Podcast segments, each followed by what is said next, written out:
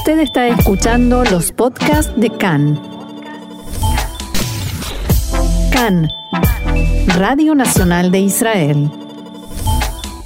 Y como anunciaba antes de la pausa musical, vamos a continuar tratando el tema de las elecciones en Estados Unidos y cómo se ven desde Medio Oriente. Y para ayudarnos a comprender el tema más y en profundidad, contamos hoy con la valiosa ayuda del profesor Alberto Spektorovsky del Departamento de Ciencias Políticas de la Universidad de Tel Aviv. Alberto, shalom y bienvenido una vez más acá en español. Hola, ¿qué tal? Buenos días a todos ustedes.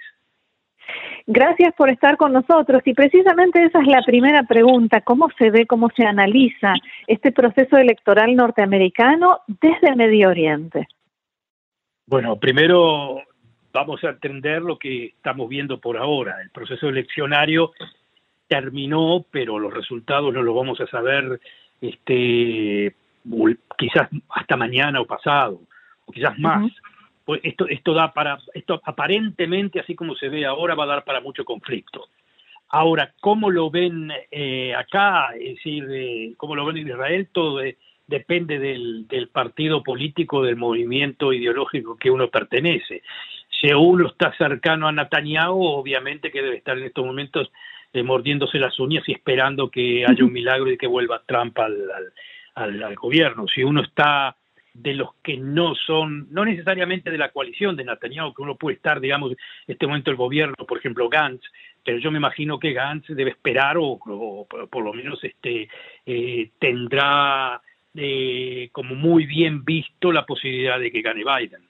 O sea, todo depende acá en el lugar en que uno esté puesto políticamente y me imagino que eh, lo mismo se puede decir con el resto del mundo occidental.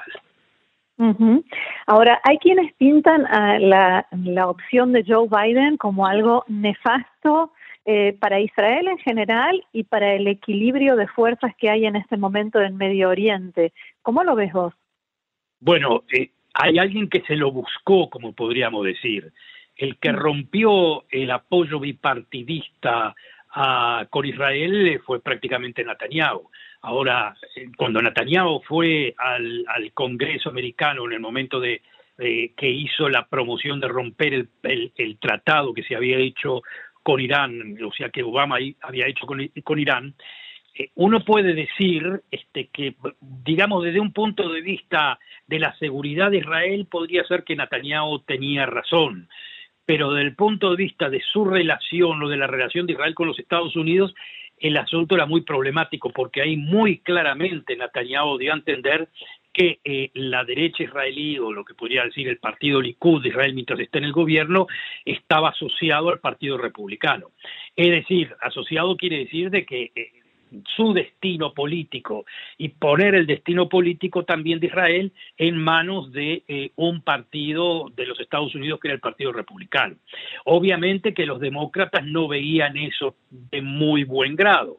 Obviamente que entonces un triunfo de Biden, aunque Biden y, Harris no son anti-Israel, quiero que quede muy concreto esto, muy claro, son muy pro-Israel, pero obviamente que la posición de ellos frente a Netanyahu y también con su posición frente a las políticas de Netanyahu van a ser eh, livianamente contrarias. es decir, que si bien supongamos que Netanyahu queda en el poder en Israel y tenga que enfrentarse a una administración americana dirigida por Biden, obviamente que va a tener que maniobrar. Quizás no sea tan grave como la administración de Obama, pero, pero obviamente que es más o menos en esa línea, ¿no? Obviamente que es más, o menos en esa línea. Ahora, acá en el Medio Oriente, donde los balances son muy, muy, muy frágiles, obviamente que un pequeño amague un pequeño amague de Estados Unidos de querer renegociar con Trump, con, perdón, con Trump, con Irán, eso para nosotros, eso para, para, para, para un gobierno de derecha israelí es, digamos, es el acabose. Yo diría de que, yo diría que para cualquier gobierno, pero porque hoy en día, yo que sé, acá, digamos, en esa materia no hay ni izquierda ni derecha, porque en Israel en estos momentos es, la división es Bibi o no Bibi, pero los que dicen no Bibi también ven prácticamente con los mismos ojos la negociación o una posible negociación de Estados Unidos con Irán. acá vienen con muy, muy, son muy suspicaces y muy, muy, están muy en alerta de cualquier movimiento que haga los Estados Unidos en, no diría en favor, pero en nivelar un poco este, las discusiones que hay con respecto a Irán. Y a propósito de Irán, un periodista iraní nos decía en el programa de ayer que la gente, el, ciudadano de a pie en Irán, por eh, conversaciones y entrevistas que él hizo y otros de sus colegas, eh, cuando se les pregunta por quién votarían si pudieran votar en las elecciones norteamericanas, dicen que por Trump, con la esperanza de que eso termine con el régimen de los ayatolás. Ahora, ¿crees que si Biden es quien gana, eso significa que eh, se eterniza el régimen o que queda vigente el régimen? Bueno, mira, yo creo que el régimen de, los ayatolas de Irán no va a caer ni, de, ni con Trump ni con no Trump. Eh, no creo que caiga. Pero eh, me animo a decir que fue muy valiente el periodista ese que hizo este, este, entrevistas en Irán en estos momentos y no me asombra para nada que muchísima de la gente, de la población, eh, quizás en Teherán o en cualquier otro lugar, pongan esperanzas en Trump en el sentido de que por lo menos en Trump tenemos una visión de alguien que eh, va a dar la cara o por lo menos se va a enfrentar con los ayatolas y no va a hacer concesiones. Eso es lo que me parece, pero, pero este, eh, no me parece de que gane Trump o no gane Trump el régimen vaya a caer. Tiene todavía cuerda para rato y por razones de, también de, de ordenamientos internacionales si bien Estados Unidos puede estar en contra de los ayatolas, pero reciben la ayuda de China o reciben también colaboración de Rusia. Es decir, hay un frente en estos momentos, un frente que se está armando, prácticamente ya está armado, ¿eh? que eh, propone básicamente una nueva guerra fría. Y en esa nueva guerra fría, bueno, uno puede estar este, con la parte de Estados Unidos o contra Estados Unidos, pero tiene, tienen que basarse inclusive un país como Venezuela ya tendría que haber caído hace tiempo el gobierno de Maduro, pero obviamente que hay alguien que lo que colabora con él. O sea, ese es el frente eh, antiamericano, así nomás. Ahora, si hay una segunda presidencia de Trump, esta sería la última por eh, las leyes norteamericanas y cuando ya Trump no va a hacer más campaña, ¿cambiará su actitud? Por ejemplo, ya no necesita de los evangelistas, ya no buscará el voto judío. ¿Cambiará en algo, te parece, su actitud hacia Israel? Puede ser, puede ser, ¿cómo no? O sea, no, yo no digo de que sí, pero este, lo de Trump es bastante impredecible. Es decir, pero no me cabe duda de que al no necesitar ya más el voto judío ni quedar bien absolutamente con nadie, el voto judío me refiero al, realmente el voto, el voto judío en los Estados Unidos es más prodemocrático, ¿eh? pero digamos que no necesita a los evangelistas, no necesita esto, no necesita otro, es, este, es probable porque, porque Trump es muy poco ideológico, acá no hay una ideología de base, acá es simplemente un hombre que quiere poder, este, que le gusta la confrontación y que obviamente odia, odia, es más bien voto, eh, digamos, una persona negativa en el sentido de que odia a ese grupo de lo que podríamos llamar las élites de Washington, las élites universitarias, este, todo ese grupo que de alguna forma u otra es un poco mítico, que no existe en realidad, pero que los líderes populistas saben cómo cómo armarlo, cómo, mm. cómo fotografiarlo, cómo promoverlo. Es el enemigo necesario. Entonces, mm. este, en ese juego está Trump. Es poco ideología ahí. Es decir, al decir esto también quiero decir que este, no me asombraría si gana Trump nuevamente que él justamente intente hacer un nuevo deal con Irán. No me asombraría, no me asombraría para nada. Claro. Ahora, este impulso diplomático que está viviendo Israel con los eh, recientes acuerdos de paz, de normalización de relaciones, ¿te parece que ya tiene fuerza propia y puede seguir más allá de quién sea el próximo presidente norteamericano y de si siga adelante con esto o no, el próximo, como se dice, inquilino de la Casa Blanca?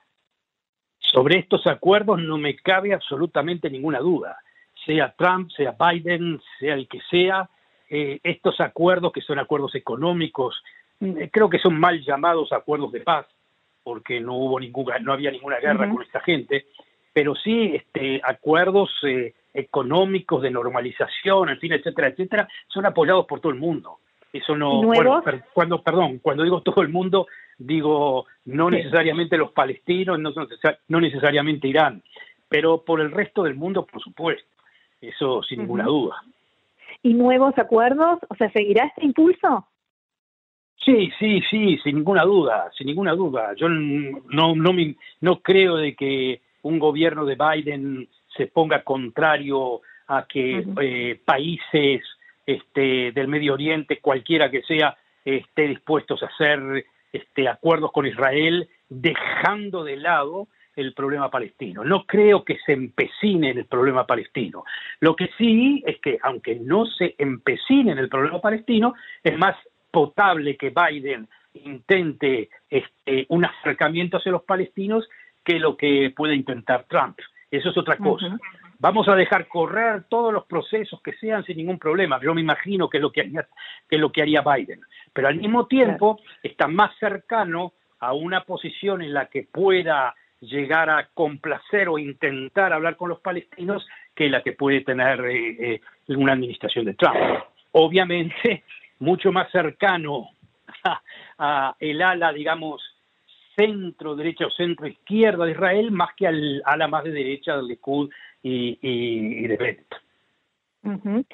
Eh, quiero cambiarte de tema, Alberto, si me permitís, porque estamos hablando hoy, 4 de noviembre, eh, cuando se cumplen 25 años del asesinato del primer ministro, de quien era entonces primer ministro Itzhak Rabin. Y para terminar esta conversación quisiera pedirte que compartas con nosotros eh, tus sensaciones y tus reflexiones en este día. Bueno, ese día este, fue trágico para, para todos nosotros, o sea, todos nosotros, cuando digo también todos nosotros, bueno, sí, yo creo que para la gran mayoría de Israel, inclusive para los que se oponían a Rabin, y supuso evidentemente un corte, un corte y un golpe muy fuerte hacia la democracia israelí, que sin embargo, y es así, sería una reflexión importante, que sin embargo no cayó, no llegó a guerra civil, podía haber llegado, ¿eh? miren que nosotros pensamos todavía como que se dice, este, eh, bueno, esto es natural que haya sido así porque Israel es Israel. No, estuvimos casi al borde de una guerra civil y no se dio. Ergo, este, eh, con todo y a pesar de todo, la democracia israelí supo superar esa situación tan, pero tan, tan grave. Ahora, vamos a ver, la herida sigue quedando, no hay acá ninguna duda. Este, Israel en ese sentido está pasando también lo que eh, una gran parte de las democracias occidentales eh, y Estados Unidos también, inclusive más fuerte que Israel, que es esa esa polarización, ¿no? Esa polarización que es una polarización cada vez más fuerte y que se da en muchísimos lugares, no solamente acá. Y ese es el, ese es el signo, el signo, digamos, de los nuevos desarrollos de las democracias occidentales. Todo el mundo pensaba, bueno, que la democracia occidental iba a ser como que se dice eh, el, el marco en el que se iban a tener que reflejar este, países tercermundistas, este, países en procesos de desarrollo, y lo que nos encontramos en estos momentos de que no es ya la democracia occidental prácticamente no es un ejemplo para nadie. Eh, e, e, ese es el problema. Son democracias que en estos momentos están cada vez más polarizadas, también en Europa, pero fundan, pero lo de Estados Unidos es crítico. Y lo de Israel, a pesar de que la hemos supido superar, hemos supido superar, hemos sabido superar este, el momento de la crisis que se dio después del asesinato de Rabin, de cualquier forma, eh, hoy en día nosotros vemos esa polarización que, que por momentos da miedo, ¿no? Ese es el asunto. Parece ser que vamos de una democracia de consensos eh, a una democracia de enemigos, la llamo yo. ¿eh? La democracia de enemigos quiere decir que es como una casi mini guerra civil sin guerra pero en donde las partes se tratan una a la otra más como enemigo que como este, eh, competidores políticos. Uno en la política democrática, política democrática tiene competidores políticos. pero cuando uno ya ve al lado contrario como una suerte de enemigo, ya pasa a ser más que competidor político. Y esa es la situación que se está dando en Estados Unidos, en cierta forma se está dando también aquí, en el Bibi no Bibi, este, y se está dando también en muchísimos países occidentales. En, menos, en menor medida, pero en eso. ¿Te parece que eso nos puede llevar a un nuevo asesinato político como cree mucha gente o son alarmistas? No, no son alarmistas. No son alarmistas. Puede darse eh, asesinato político, ¿cómo no? Sí, puede darse. Eso, eh, eh, la, siguiente pregunta sería si el asesinato político llevaría al fin de la democracia. Esa es otra pregunta. yo creo, yo creo, o sea, a ver, eso no es ser optimista, es ser bastante pesimista porque lamentablemente creo de que, de que puede darse un asesinato político. Lo que no creo es de que este, al final de la violencia termine en el fin de la democracia. Eso sí que no creo, pero la democracia que vaya a haber después de eso va a ser más o menos como la que describo en este momento, es decir, una democracia que va a estar más basada en competencia entre enemigos más que en competencia entre este, eh, confrontaciones políticas. O sea, va mucho más que eso. Lo único que Israel tiene algo que, quizás no tiene otro país, que es eh, enemigos comunes, tanto para un bando como para el otro ese enemigo común este, permite a los bandos que son prácticamente enemigos internos unirse en momentos de, de digamos, emergencia. Pero básicamente este, lamentablemente, ojalá que no, pero es probable que este, asesinatos políticos se puedan dar, sí. Bien, Alberto Tektorovsky del Departamento de Ciencias Políticas de la Universidad de Tel Aviv, profesor Alberto Tektorovsky, muchísimas gracias eh, por la claridad de tus, de tus conceptos y por haber compartido este diálogo con nosotros aquí en CAN en español y será hasta la próxima. Bueno, muchísimas gracias y buenos días para todos ustedes. Salón.